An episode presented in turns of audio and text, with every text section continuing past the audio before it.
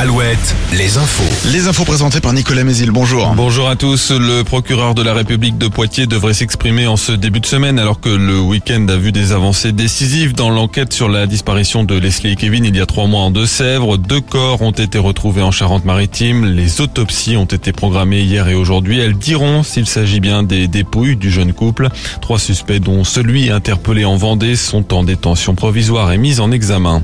Une forte mobilisation à prévoir de nouveau demain contre la réforme des retraites. Les services de renseignement attendent entre 1,1 et 1,4 millions de manifestants en France avec plus de 300 cortèges. Le gouvernement appelle ceux qui le peuvent à télétravailler. Le trafic SNCF sera fortement perturbé. Un TGV Atlantique sur 5 en circulation, un Ouigo sur 4, un TER sur 5 en moyenne et aucun intercité. Les raffineries sont appelées à la grève dès aujourd'hui pour trois jours et les routiers aussi devaient entrer dans le mouvement dès hier soir avec des blocages de plateformes logistiques et de zones industrielles et des opérations escargots à partir de ce matin dans les grandes métropoles.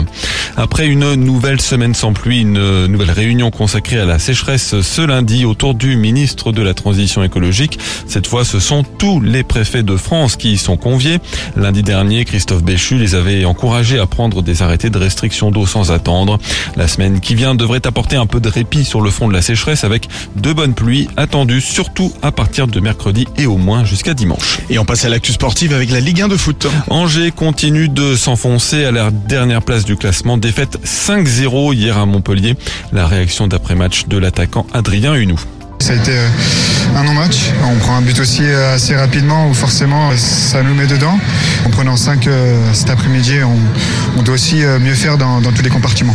Il y a une prise de conscience de la part de tout le club, du staff, des joueurs, nous les premiers. On est vraiment aussi désolé pour les supporters. On sait que c'est compliqué, ça impacte tout un club. Donc voilà, on avoir besoin de, tout le monde, même si c'est très très compliqué pour nous les premiers. Et selon l'Institut de statistique Opta cité par Ouest France, les 10 points d'Angesco après 26 journées sont le pire résultat de l'histoire de la Ligue 1 à égalité avec Brest il y a 43 ans. Et Nantes, de son côté, est 14e du classement, battu samedi par le PSG 4 buts à 2. Enfin, le temps du gris pour ce lundi. Quelques timides apparitions du soleil sont possibles en journée, surtout en Vendée.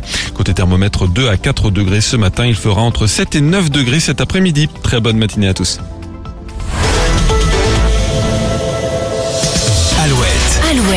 Le 6-10. Le 6-10. De Nico et Julie. Alouette. Certains reviennent de vacances et